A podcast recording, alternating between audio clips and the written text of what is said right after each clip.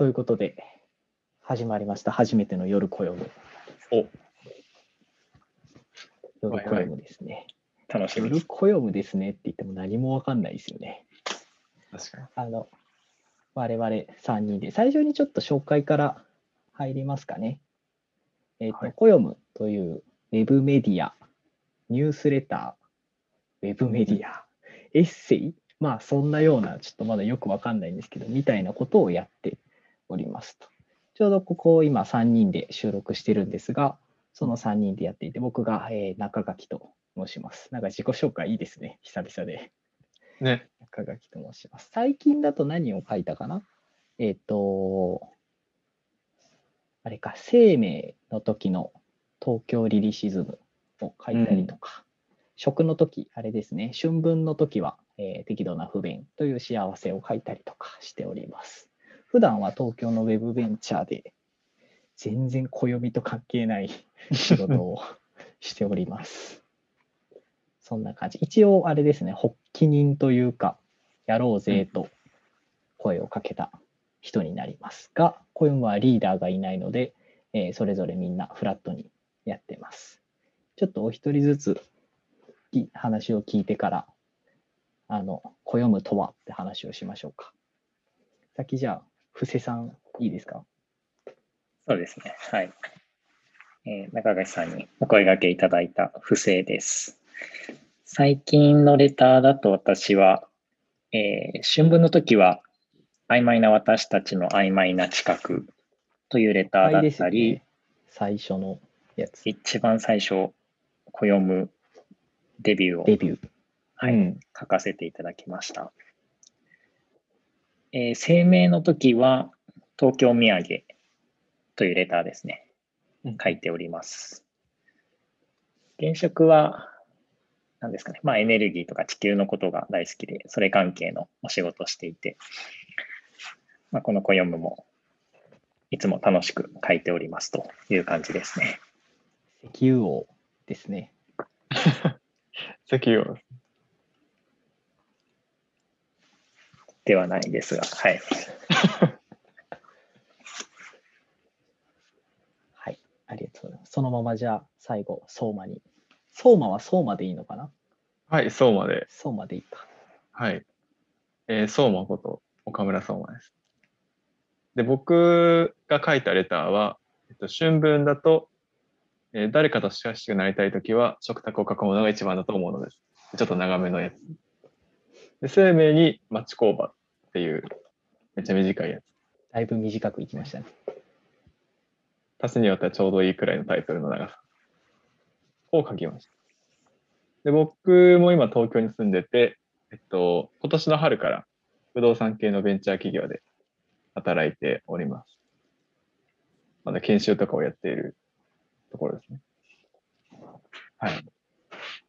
僕も、お気に中垣さんに誘われた一人で、えー楽しく書いております。今や暦メンバーとして暦んでおります。読んでおります。じゃあ、そんな暦の説明をちょっとしましょうかね。説明というかご紹介ですね。暦は、これは皆さん読んでくれていますよね。どこで知ったってなりますもんね。暦はポッドキャストを最初に聞く方はかなりレアでしょうね。稀有な、そうですね稀有な方ですね。そんなあなたは今すぐに暦になってくださいって感じですね。うん。あの暦は暦で読む、まあ、暦をこ 暦を読む、暦で読むニュースレターというのでやっていて、まあ、ニュースレターと言いつつ、ウェブページを、えー今更新をしつつ、かなり近い将来、えーメールマガジンとしても配信をする予定の、えーニュースレターですと。えー日本の暦は四季がまあ有名な春夏秋冬がありますけど、それをさらに細かくした二十四節気というのが、もう昔古来中国から渡ってきて、えー使われてますと。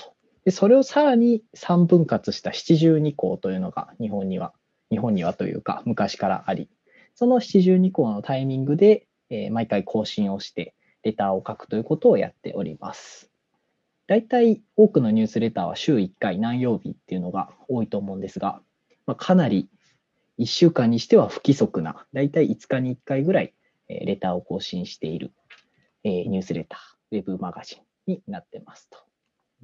いう感じですね。どんなことを書いているかというと、えー、二十四節気ごとなので年間24テーマ、まあ、それぞれの節気ごとに決めていて、えー読まれた方はなんとなく、えーご想像がついたかもしれないですが最初の、えー春分が食でしたっけ？食ですよね。うん。食でで。で、その後の生命が、えー東京というテーマで、まあ、かなりバラバラないろんなテーマについて、かつそのテーマの中でもそれぞれえー3人なので、ちょうど1回ずつえー1テーマについてレターを書くという感じになっているので、まあ、そのテーマに合わせてかなり自由にそれぞれ書いている感じになっています。そんなところでしょうか？はい。あとあれですかね、ウェブページもあの季節に合わせて色を変えたりしております。直近だとなんだろう。えっ、と、春分だと何色でしたっけ？桜色？かな？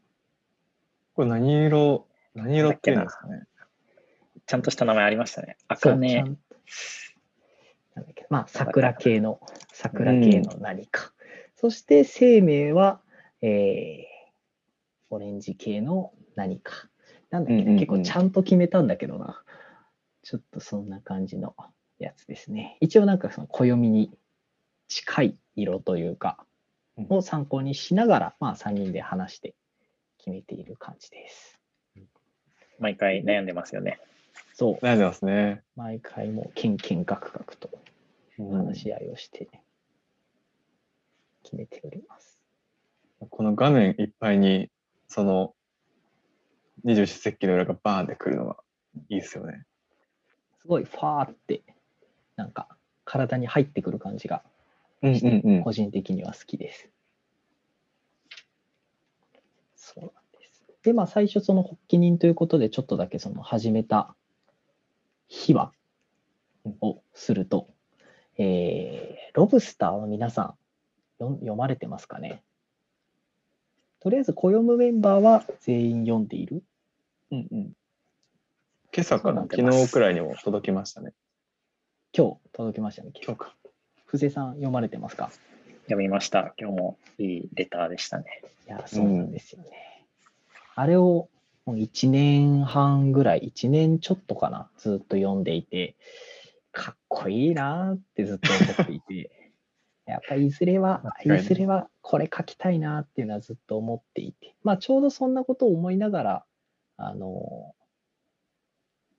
ちょうどこの3人の共通の知り合いっていうか友達の子が、あのウェブ、ウェブというか、まあ、農業をかける、えーインターネットの会社で働いていて、そこで会社の文章を、会社の文章？会社でコンテンツの、まあ、記事を書いていて、それを読んだ時にはめちゃめちゃかっこいいなって思って、まあ、ちょうどその、えー石川凛ちゃんという子が次のもうすぐレターを実はあのゲストとして書いてくれるんですが、その文章を読んで、やっぱり文章書きたいなっていうのはどんどん、なんていうんですかね、熱が高まっていって、で、ついに弾け出したのが、僕がちょっと新潟に旅行に行った時に、あの、里山十条という宿に行って、かなり季節を大事にした食事、食材が出てくる、えー旅館で、まあ、それをもう見てしまって、やっぱこれは季節かける文章、やるしかないな。というので、うんえーこのお二人に、相馬と布施さんに声をかけてやりませんかと。一瞬で OK して、その日の夜にもうズームつないで話してましたね。ですね。3月17日かな。でしたっけ、はい記念日、記念する日ですね。これも記念日。これも記念日3月17日は。そう。というのがあって、えーその1週間後がちょうど春分の最初の、えー七十二候が終わる日だったんですね、確か。3月24日か。そこに、えー、とギリギリで布施さんに滑り込みで書いていただいて、やっとまあ春分、春の初めからスタートできると。かなりバタバタのスケジュールだったんですが、そんな過去がありましたね。うん難しい。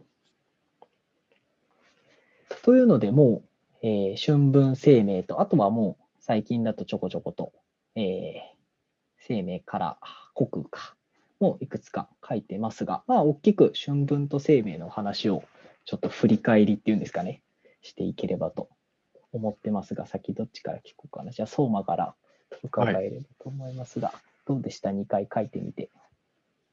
そうですね、2回書いてみて、結構、なんだろう、書く前はぼやっとしたこう思考だったりとか感覚だったりっていうのを書きながらこうああでもないこうでもない言いながらまとめていくとなんかこうなんだろう。形にすることであの改めて発見する自分の思考とか感覚っていうのもあって、なんか自分の中で自分の中のなんかこう、ものを再発見するって面白さがありましたね、書きながら。あとやっぱり書い、お二人の書いてる文章を読むのがめちゃめちゃ楽しくて。いや、いいですね。全然こう、違うじゃないですか。こう、思考も書き方も文体。その内容もしっかり、違いをこう見比べるのもしっかり面白いな。やっぱ3人っていうのがいいですね。2人じゃなくて3人。めちゃめちゃ面白いです。3人ってすごいちょうどいいし、まあ、二十四節気が七十二項に3分割されてるのも多分そういう理由なんでしょうね。ちょうどいい。3は確かに。いや、読むね、うん、読むのが楽しいんですよね、他の人のやつを。うん。本当にそう。なんか、他人、完全なる他人の知らない人の文章を読むわけではなくて、その、なんて言うんだろう。まあ、暦メンバー、まあ、もっと言うと、同志というか、なん、なんて言うんですかね、こういうのは。なんだろうな。なんか、まあ、もちろん家族ではないんだけど、うん、なんかすごくそれに近いような関係性の人の体、頭から出てきた言葉みたいなのがすごい好きですね、僕は。なんかこう、共通するフックを持っている感覚がありますね。うん、なんだけど、そのフックに引っか、フックに引っかかるものは大体共通してるんだけど、引っかかったものを形容する言葉とか。ああ、確かに。こう例えば釣りで言うと、みんなこう釣りたい、釣った魚は同じだけど、一人は鱗の綺麗さに言及したり、もう一人はその大きさとか形に言及したりみたいな。あ、そこが好きなのねってなる感じが面白いですね。確かに。いい表現ですね。うんうん、すごい。確かにな。なんか流れてる空気は近い感じがしますよね。どのレターうんうん、けど、書かれてる内容は全然違くて、なんかすごい独特の感じが流れてる気がします。布施さんどうですか ?2 回書いて。そうですね。まさにお二人おっしゃった通りで、あの、やっぱなんかこう、共通しているところ、全員が実はあの、全然違うバックグラウンド持ってて、うん、でもなんかこう、自分が持ってるタグがどこかでその3人共通してて、他のタグがなんかこう干渉し合うことで、あそこをこう書くんだみたいな面白さとか、あそこついてきたかいいなみたいな、うん、その感覚の機微が楽しいですね。うんうん、で、個人的なあの、ところで変わったなって思うのが、やっぱりこの暦ムベースで、あの、なんだろうな、世界を見るようになったのが大きい、一番大きな変化で、まあ、あの、さえっと、一節で一回書くので、まあ大体15日に一回1テーマで書くわけなんですけど、うんうん、まあ大体その15日間で、あの、そのテーマに関する本を読んだりとか、うんうんまあ、周りの景色が違う観点、例えば生命だと東京ですけども、東京のことを15日間考えてみる。で、かつ、まあ季節季節とともにですよね。4月なので、新しく東京に来る人もいれば、東京からまあ何らかの理由で去る人もいるし、なんかそういうことにすごく感覚を使えているのが、あの、刻んでいるなという感じがして、いいですよね。うんうんうん。そうですね。瀬さんも4月に東京を離れた人。そうなんですよね。今どちらに？今はあの山梨県の方に移住しまして、まあ、主に畑を、畑をやる合間に暦を書くなどしております。一番いい生活。最高ですね。いいですね。確かに。ねまさに今日の朝のロブスター、今日の朝って言っても、ポッドキャストなので、聞く日はあれですけど、あの、ランニングの合間に小説を書いていますでしたっけ？研究をしていますか、あれはすごいいい表現だなと思いながら、まさにいいです確かになんかこう、ちょっと参考にしましたあれですね毎回テーマがあって、なんかそのテーマのフィルターを通すというか、なんかこう、そのテーマで掛け算をしながらものを見るみたいな感覚になりますよね。うん。確かに。長垣さん、どうですか？そうですね。もう、これがやりたかったって感じですね。温めていた。温めていたわけでもないんですけど、なんだろう。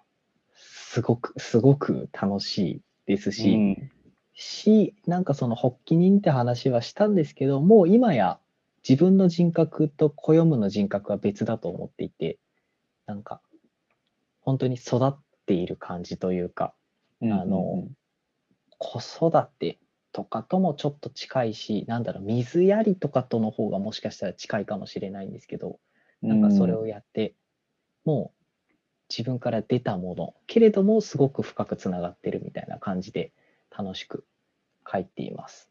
でも僕も確かにさっきのその世界を見るフィルターが変わるっていうのはすごいあって、まあ例えばその東京のタイミングで図書館に何年ぶりだろう？図書館で本を借りるのって僕多分4、5年ぶりな気がするんですけど、うん。図書館に行って東京のコーナーに行ってもう片っ端から気になる本を積み、うん。あの近くの図書館は20冊まで借りれるので15冊とか借りて家持ち帰って読んで、でそうするとその、まあ、僕は目黒の辺りに住んでるので近くの名前は知ってたけど行ったことがないお寺とかが載っていて実はそれがすごい由緒正しいというか歴史あるお寺だったっていうことを知ってでそれをきっかけに行ったりとかして、なんだ東京って意外といいとこじゃんみたいなのを思ったりとかそれはすごくなんだろう暦フィルターを通したからこそ気づけた日常だなみたいなことを思ったりすごくそのフィルターっていう感覚が僕はしっくりきてます。うん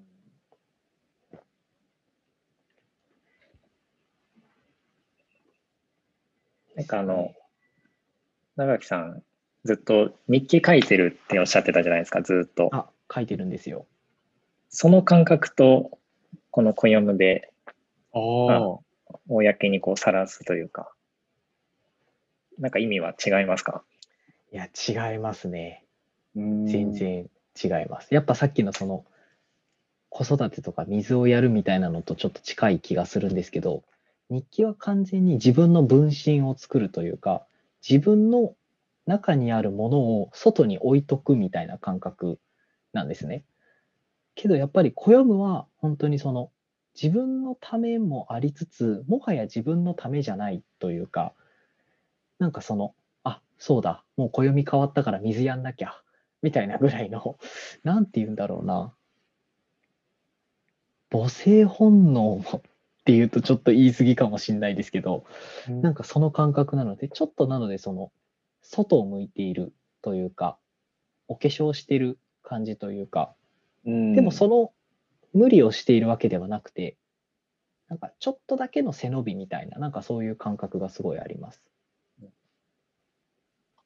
確かにちょっとだけのサービス。うん。ありますね。背伸びしてます？背伸びしてますね。結構。ニョキニョキって。それ成長してるね、多分。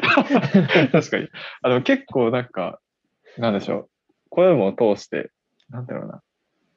成長っていうのは大げさですけど、なんか、それこそ中垣さんはずっと文章を書いてますけど、僕結構文章化する習慣が全然なくて、おお、意外。結構その思考が発散するタイプだったんです。今もそうなんですけど、結構アイディア10個出てくるけど、そのままあのシャワー入って出たら全部忘れてたりとか。結構その、つながらない、つなげようとすることが少なくて、それらピースを。なんか偶発的に、あっなるときはたまにあるんです。そのピース、ピースをつなごうとしてつなぐ経験っていうのを暦でしてて、すごく自分としては、あの、今までなかった、こう、行為を3人でこう循環させることで習慣にしてる感覚があって、なんか、うん、ある意味成長だなってめちゃめちゃ思いますね。背伸びを通り越して。いいな。こよむを、こよむくん、こよむちゃん、こよむさんか。こよむさんという、その、こよむ、こよむをちょっと擬人化したというか、うんうん、存在が Slack 上にいるんですが、3人の。そのこよむさんを成長させながら、なんか自分も実は成長してるみたいな、うん、そういう感じですね。してますね。面白い。なんか、良かったレターの一節なり、良かったレターありますか？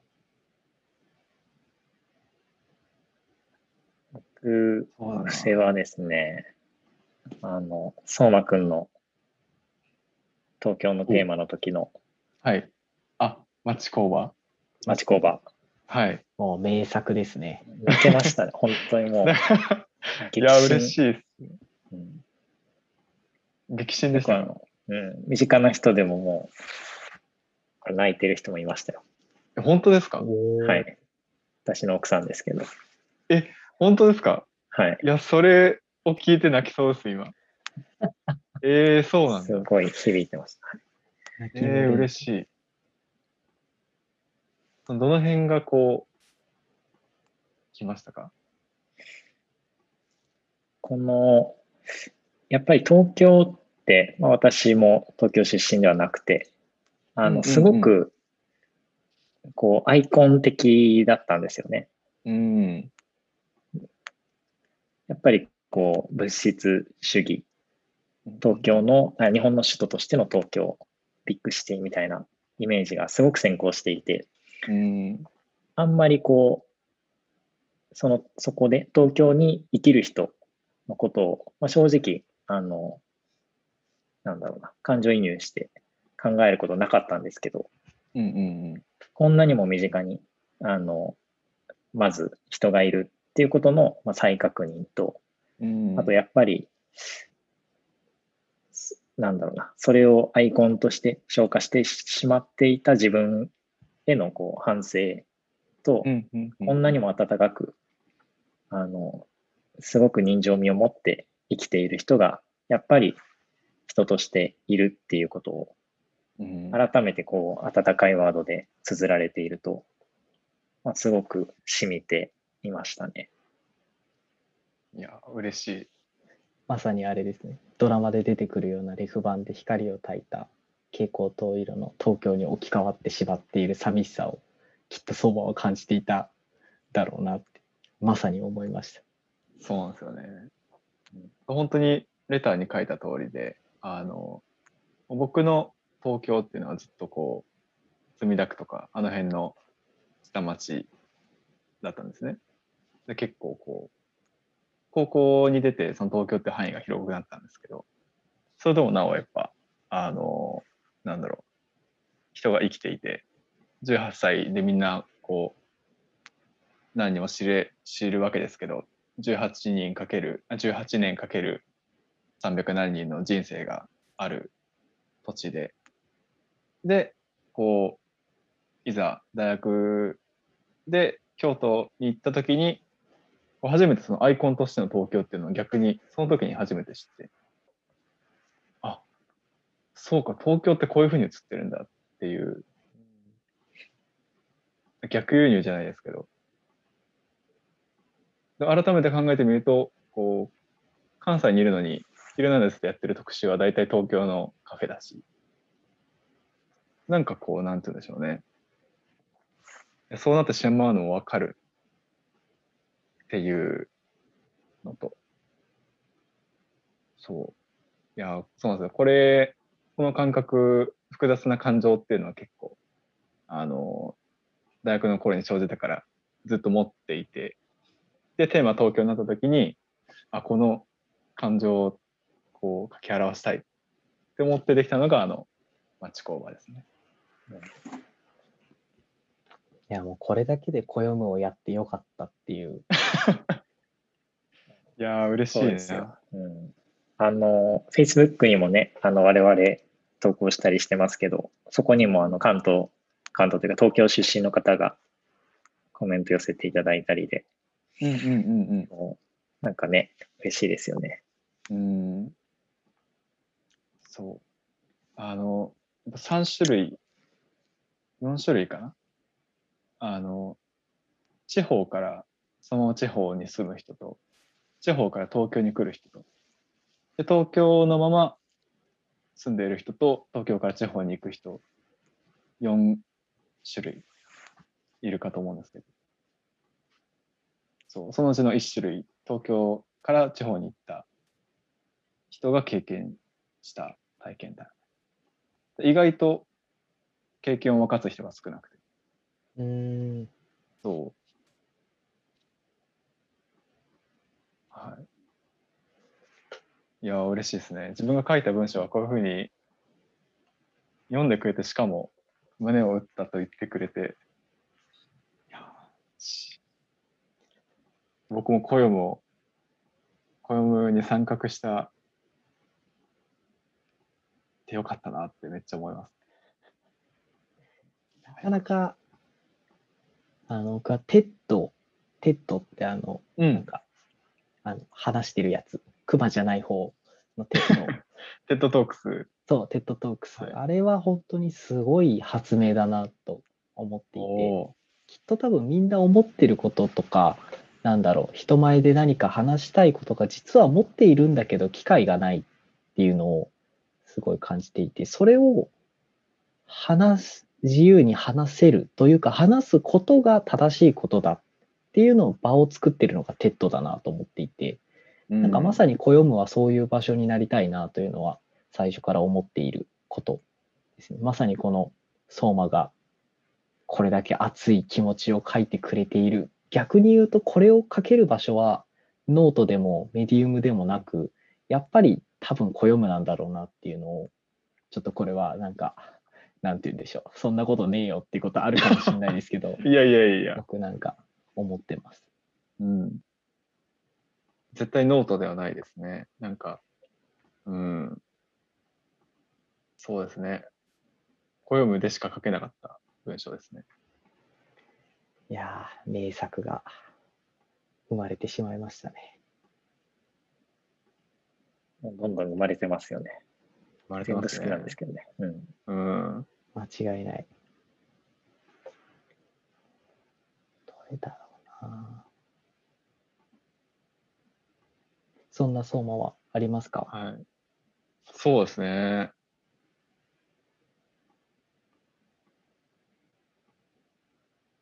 どれもいいんですが、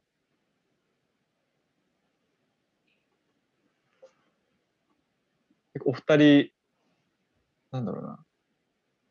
まず中脇さんのやつだと、結構あの、適度な不便という幸せが好きで、タイトル合ってますね。あ、そう、適度な不便という幸せ。あれですね。スーパーのあ、そうです、そうです。のやつですね。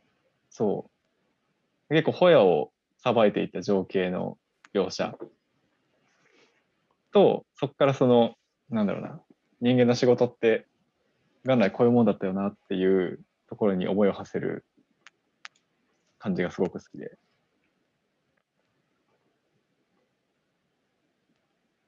あと、布施さんの文章の、なんでしょ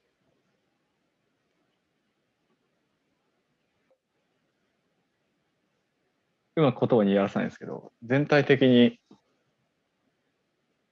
言い回しがめちゃめちゃ好きで。あの、印象的なのは、春分のレター、一番最初の、あの、春分の解説のコーナーのところで、えっと、デルタ T の話。はい。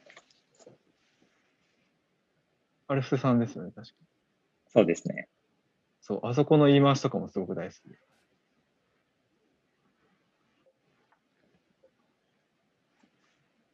えーっと、春を分かつ、を分かつ。一瞬と今を分かつデルタ T ゼロの極限。極限。布施さんっぽいやつです。そう。あと、あの、ちょっと細かいところなんですけど、曖昧な私たちの曖昧な知覚の最初のところの、次の日の記憶を生きることができませんって言いました。ちょっと独特な、優しい知的な言い回しがすごく好きです。僕も布施さんの、前布施さん本人にも伝えたんですけど、カンマが一人だけカンマなんですよね。あ点じーゃなくて。あれが僕はかなり好きで、なんか誰か読者さんも言ってましたよね。あ、そうですね。僕がちょうどご飯を食べた時かなんかに暦むというのをやっててと言って、Facebook でその人は知ってくれていて、あの、うんうんうん。その人自身もニュースレターをされてるので、かなりその一般的なニュースレターって、校閲とか編集をしっかりしているので、カンマであったりとか、あの、丸の打つ位置とか、すごく強制されてることが多いそうで、それがその筆跡をそのまま残している感じがすごく好きですと言われて、分かってる人だなと思いました。すごいですね。めちゃめちゃニッチというかディープなところに気づいてくれる。そうですね。うん、あ、どうぞどうぞ。あいいですか？布施さんの好きな、さっきのデルタ T もそうなんですけど、なんか、文が切られて時が止まるというか、なんか、一瞬空間がスッとする瞬間がすごい好きで、春分の時だとあの、曖昧な日本の私で一回切れて、今回のレターはっていく感じだったりとか、あの、東京土産の時の共感とか、あの、なんて言うんだろう、あそこの切り方っていうのがまさにデルタ T のあの、分かつ分かっている、わ分かちている感じがすごい好きで、銃がなくなる日もどっかにあったんだよな、うんうんあれか、えっ、と、あの方、ビアルケ・インデルスさんの一言であったりとか、えっ、と、磯崎新さんとその後の言葉っていうのも、あの、前2つほどではないものの、やっぱりサクサクっと切ってる感じがあって、ああ、いいなっていうのをすごい感じてます。うん。いや、嬉しいですね。なんかこう、まあ、改めて自分で読み返してみてもそうなんですけど、やっぱりこう、なんか難解だなって自分でも思うんですよね。この曖昧な私たちの曖昧な資格、自分で書いておきながら、今もう一回、このポッドキャスト始まる前に自分の文章ももう一回、皆さんの文章ももう一回読み直したんですけど、うん。やっぱ結構難解で、今読み返しても難解だなっていうレターなんですけど、でも結構好きなレターなんですよね。で、なんか暦って結構こう読者の方々にこう読ませることを強いているなと思って、うんうんで、あんまりこう読みやすい文章でも自分でもあもうないなっても思いますし、でもそれってなんかこう究極的には自分にこう返ってきて、こう、暦である自分、私、ままあ、私たちに、こう季節の、なんていうんですかね、精神性を取り戻すために、逆に私たちは欠かす欠かせられている。季節に欠かせられているということを強いているっていうので、なんかこういう形になりましたね。うん。確かに僕も確か、その、なんだっけ、布施さんの、えっと、曖昧な私たちのでレターを、確か早朝に読んだんですよね、初めて。寝起きまなこで読んだら、全く一回最初理解できなくて、これは寝起きに読む文章じゃないと。ちゃんとお昼休みぐらいに読み返した記憶がある。僕の友人がその、そのレターで引用してた大江健三郎のあの話とかも、あの、あ、そうそう、この文章の大江健三郎のこの、あの、ここがみたいな話をしてて、なんだろう、なんつうんだろう。やっぱこう、引っかかる人にはしっかり引っかかってるなっていうのを感じましたね。その文体って話で言うと、中垣さんの文章は結構、あの、なんだろう、多分そのレターの着想が日常の中で、はあ、あれだな、みたいな、こう、実感とか感覚から生じてるような気がするんですね。なんかその、ホヤのところとか、あとはそのパン屋さんでの実感とか。なんかそのレター着想の、なんでしょう、背景みたいな、どういう時に、あ、このテーマにしようって思思いつくんですか？あでもそれで言うと結構難しくて、はい。割と両方から入っていて、上から下から、ななんて言うんだろう、両方っていうのが、まさにその出していただいたパン屋の話は、えっ、と、生命の東京リリシズムなんですが、うんうん。ああの、パン屋のところを行って住民運動がうんぬんと思ったのは確かにそうなんだけど、実はそれは、ポあのアメリカのポートランドの、えっと事例を読んで、町の人たちが住民運動として参加をしている。逆に言うともう、暦のテーマとして東京が決まっていて、僕はひたすらに近代批判をしてやろうと思ってたので、そっちが実は先にあって、その過程で本を読み進めて、とはいえやっぱり住民運動、実はレターには書かなかったんですけど、あの根津のあたり、屋根線のあたりで、えっと雑誌を発行されている、えー森森さんという方の本を読んでいて、まさに住民運動によって古民家を、えー残していくような活動をされている方の話を読んで、あやっぱり住民運動って意味があるんだというか、そういうことによってしか街は残せないのかみたいなことをちょうど考えている時のパン屋の事例があったので、あまさにこれだ、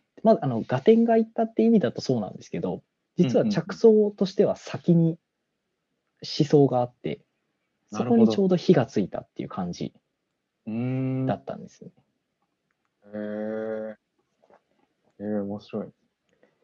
結構なので、なんだろう、両方、ちょうど考えていたところに、まさにっていうのがあるパターンの方がもしかしたら多いかもしれないですね。うんうんうんうん。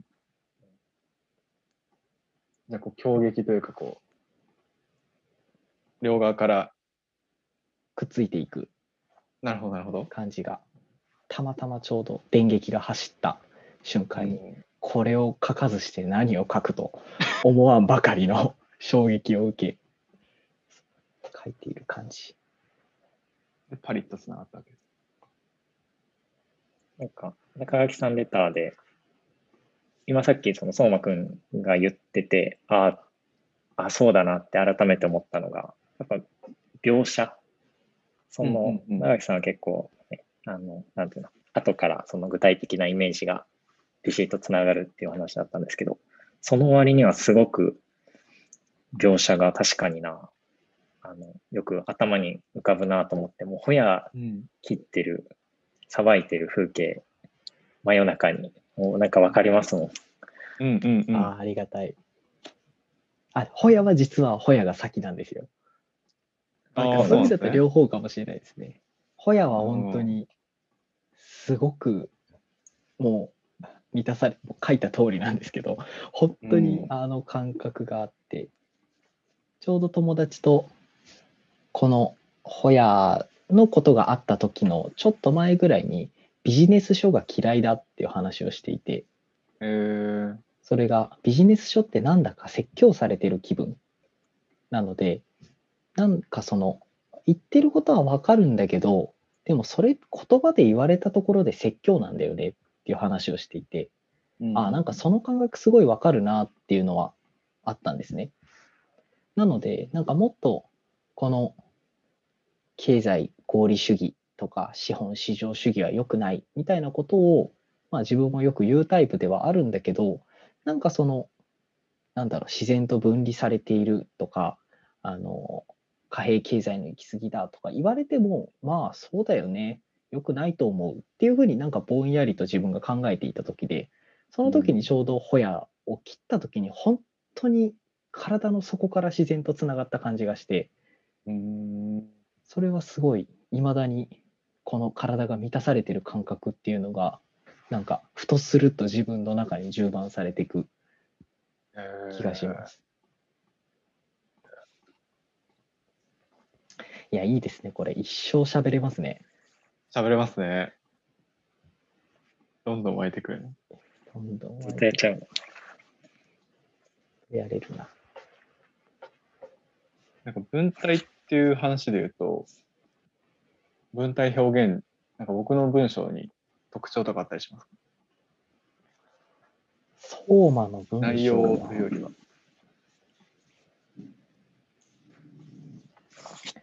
文なんかよく話し言葉で言うと、僕がよく指摘されるのが、なんかその間が独特な話し方をするっていうのをよく言われることが多くて。で、あ、へえ、そうなんだってなってるんですけど、書き言葉にもあるのかなと。相馬くんの文章でちょっと一個気になったことがあって、ほうほうほう。1個目の、えー新聞の誰かと親しくなりたいときは食卓を囲むのが一番だと思うので、その時は、うんうんうん。あの、である長だったんです。ああ、本当ですね。その後に町工場になった時は、はい。デスマスになったんですよね。本当だ。僕もこれ、大きな変化があったんだなってすごい感じました。あ、本当ですね。今気づいた。なんでだろしかも、1個目の、あの、誰かと親しくなりたい時は、はかなり書き言葉、書き言葉という感じだなと思っていて、一方で町、町工場の方は本当に喋り言葉だなってう。いうのはああ、本当だ。すごい。それから、祭りの記憶も強く残っていますとか、子供の無邪気さって怖いですねとか、すごくそのなんか、なんて言うんだろう。日本昔話じゃないですけど、なんか話し言葉な感じがすごい感じました。語り部みたいな。たなんか、それで言うと、今、ちょうどレターを、あの、3回目のレターを書いてるんですけど、あの、最初デアル、デスマス、デアル帳で書いてたんですけど、一回全部消してデスマスに書き直したんですね。なんか、伝えたい内容とかと、デアル帳、デスマス帳を使い分けてる交互帳、交互体分体みたいなのを使い分けてるっぽいですね、私は。すごい無意識の。な そうですね、なぜかちょっと次回のあの夜暦むで発見したらお伝えします。その原因はいかに。確かに。ああ、そうか。面白いな。発見です。すごい、でも無意識でそこを使い分けてというか、多分なんかリズムがあるんだろうね、自分の中に。うんうんうんうん。あそうですね。面白い。そう、言葉、ね、ちょっと語ったら終わりがないんですけど、こう、言葉をどうやって選ばれてますかっていうのを聞いてみたいです。布施さん、いかがですか？言葉選び。言葉選び。あの、結構本とか、あとはまあ、自分が好きな人とかの話をメモすることが多いんですよね、私。へえ。あの、気に入った一節とか、Kindle とかで読んでると、まあ、スクリーンショット撮って、とか、あの、なんか話聞いてて、あ、この言い回し妙だなと思ったら、ちょっとちょこちょこっとメモしとく。で、それをたまに読み返したりすると、結構なんか自分の中にもすごく影響を受けてきて、それが出ている感じがしますね。うーん。言葉のストックをこう、貯めてるわけですね。言葉をストックしてて。自分の中の、うん、お気に入り言葉辞書みたいなのがあったりします。うーん。すごい。中脇さんは中脇さん僕は、意外と、なんだろう、癖があって、うんうんあの無意識に書いていると、毎回同じような語尾で終わっていたりしていて、うん。うん。それを後から読み返して、わあわあわあ、同じこと何回も書いてると思って結構修正しちゃう ので、えー、多分なんかその癖がある、癖が残ってしまっているなという気がしていて、で、その癖はおそらく、天聖人語、朝日新聞の天聖人語を読むのが昔からすごい好きで、うんうんうん。多分その癖が結構あるんだろうなっていうのは、すごく自覚はしてます。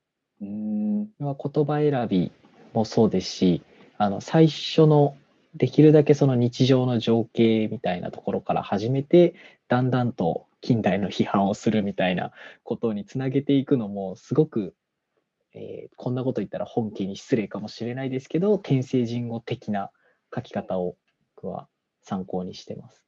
えー、癖っていうのは同じ言葉を使いがちっていう癖ですか？そうですね。文末の締め方とか、あのこういう感情の時は大体こういうふうに締めちゃうみたいなのがすごいあって、個人的にはなので、さっき布施さんがおっしゃっていたあの言葉のストック、に自分の中にある言葉だけじゃない、もうちょっと外部の言葉を取り入れることをしていかないと、そのうち小読まの人に、こいつ同じ結び方してんなって、だんだん化けの皮が剥がれてくるので、取り入れないとなと思ってます。なので僕は悩み中ですね、そこは。えー、面白いな。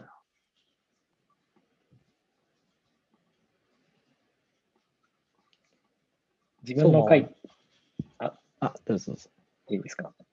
ちょっと気になることがあって、自分の書いた文章ってうん。何回ぐらい、その、パブリッシュするまでに読み直しますか？ああ、君、どうですか？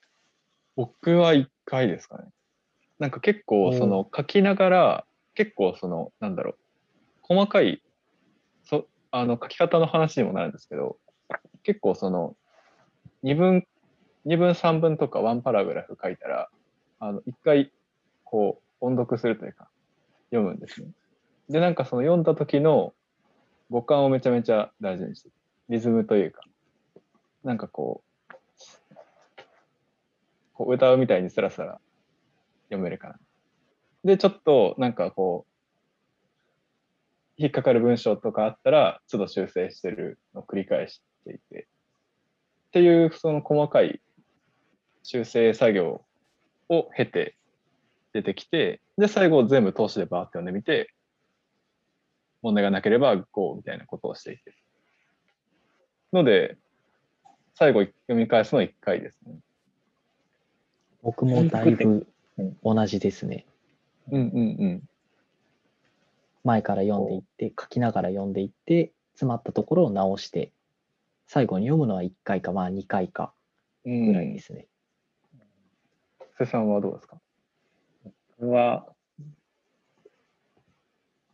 全部で1回できてから、どうかな、5回以上は読んでるかへら、少なくとも5回は読んでそうなんですへーなんかねなんか読む時間によっても印象が変わるなっていうことがあって、うんうん。なんかこう、ご飯食べた後にちょっと一回読んで、気になったことをちょっと直して、うんうん。朝起きた瞬間に読んで、もう一回ちょっと違和感あるからもう一回直して、で、中垣さんに渡して、ゴーみたいな。へえ。すごいストイックな。こう寝かせるわけですね、ちょっと。弱火でしばらくこう、ことこさしとて、うん、アクをこう、ちょっとずつ取ってってみたいな。まさに。うーん。面白いですね。面白い文章。が出来上がるプロセスにも、こういう違いがある。確かに料理の仕方がそれぞれなんですね。うんうんうん。えー、面白い。文章の生まれ方。ですね。そろそろじゃあ、ちょっとお知らせのところに入っていきますか。はい。これまだあと多分、8時間ぐらいは続けられる気がするんですけど、そうですね。ぜひ、あれですねまあね、次の、次の喜ぶに、そうですね、喜ぶに期待。席を切ったように話し始めましょう。まあ言えなかったんだけどさ、待ってましたと言わんばかりに、弱火で。ことこと熟成させていきましょう。うん。ですね。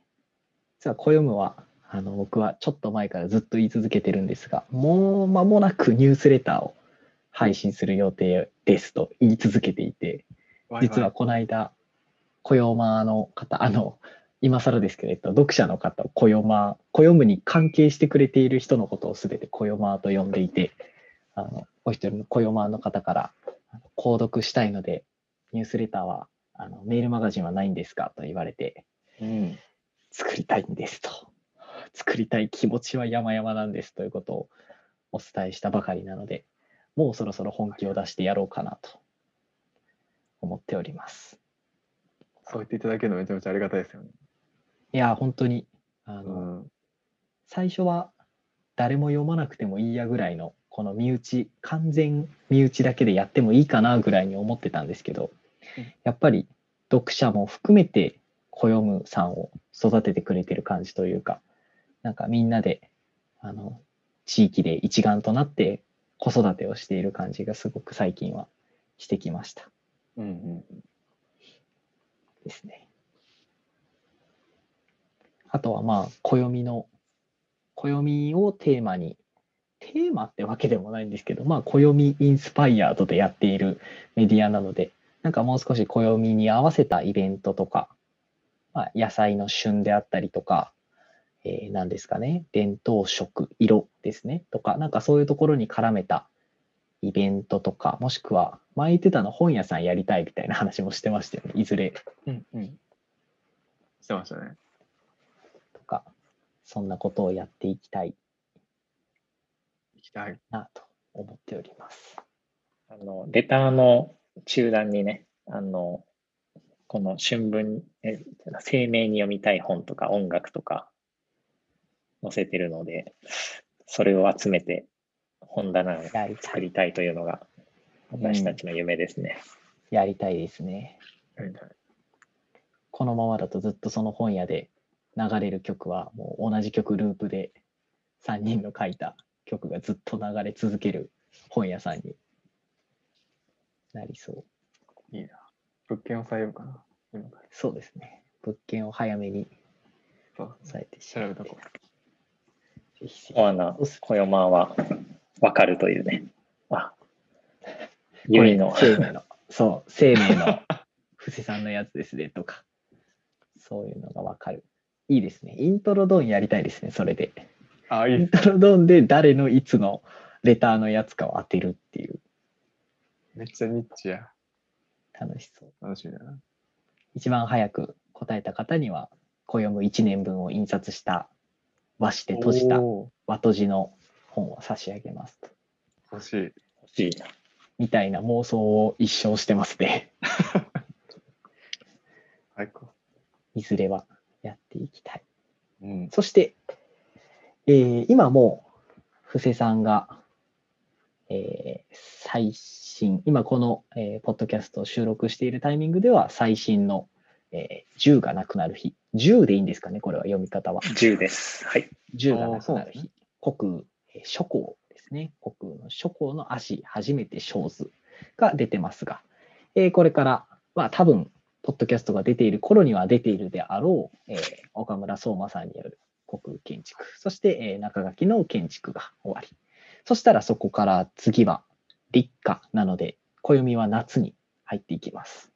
はい。暦む初めての、えー四季のレベルでの変化になります。一体どうなってしまうのかというところを楽しみにしながら、えっ、と、SNS は Twitter と Facebook ですかね、今はやっており、えーこのポッドキャストも含めて、えー YouTube であったりとか、そっちにもどんどん進出をしていこうと思っております。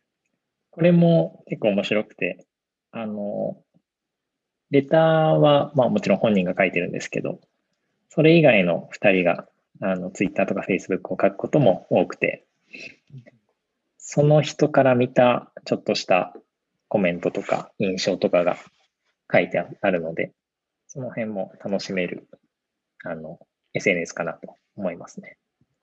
しかもそれをあの SNS で出すまでは本人に伝えないので、SNS に出してから、ああれいいよね、みたいなのをあのお互いに言い合ったり、実は裏でしているということもあります。ぜひぜひ。そうですね、あそこもプチコンテンツみたいな感じになってますね。うんうん。はい。そしてそう、これがもう一つビッグニュースがあり、来たる5月い、えー5月1日ですね。あの、日本にはその七十二候とか二十四節気以外に雑節と呼ばれる、ちょっとスポットで入ってくる変わり種の節、季節があり、それがえー5月1日にえー88夜、夏も近づく88夜のあいつですね、が来ると。今までずっと5月2日だったのが、去年からですかね、5月1日になって、あの太陽のあの行動の難度っていう位置によって暦が厳密に決まっているので、それがちょっとだけ早まった、早まったのかな遅まったのかなによって、あの、今年は5月1日に88夜がやってきます。その雑説に、あの、石川凛さんが、あのって言っても、序盤に出てきた方のことを覚えてないと思いますが、あの我々3人の共通の友人である石川凛さん、えーポケットマルシェという会社で働かれている、えー方ですか、に、えーちょっと寄稿というか、ゲストライターという形、ゲストコヨマーっていうんですかね、という形でちょっと記事を書いてもらうので、えー多分誰よりも我々3人が一番楽しみにしている、えー間違いないですね。ありますが、めちゃめちゃ楽しみです。めちゃめちゃ楽しみですね。書くのも楽しいけど、やっぱ読むのが楽しいんですよね。うん。ぜひぜひそちらもお楽しみにというところ。あとは最後、あれですかね、暦への感想であったりとか、ご質問などなど、えー、暦を購読したいんですが、どうしたらいいですか？から、えー私も書きたいんですがという方も、えーしばらくはちょっと難しいかもしれないですが、あのいずれどこかのタイミングであの参加していただけたりとか、なんかそういうこととかもどしどし受け付けております。うんこのフォームはあれですかね、ポッドキャストのところに貼ってあるやつですかね。概要欄にあ概要欄ります。そちらからぜひ気軽に、あの、どれくらい気軽に、もう、気軽に 何も出てこなかった。すごく気軽に書いてもらえたらと思ってます。もうなんなら、あれですね、あの、もうご自身で書きたくなったフルレターを私たちに届けていただけると、ああ、それいいですね。確かに、それです。もうここにそれですこれ。だ。書き込んで、もう筆が進むようであれば取っていただいて、我々いつでもお待ちしております。いいですねポ。スト開けるのを楽しみに、はい、大切に読ませていただきます。ぜひです。それをまたつまみに夜暦むが盛り上がるというああ、いいですね。いいですね。ぜひぜひお待ちしております。はい。ということで、えー短い、短い、長い、わかんないですが、えー第1回夜暦むの、えー放送を終わりとさせていただきます。はい。それではまた。バイバイ。ありがとうございます。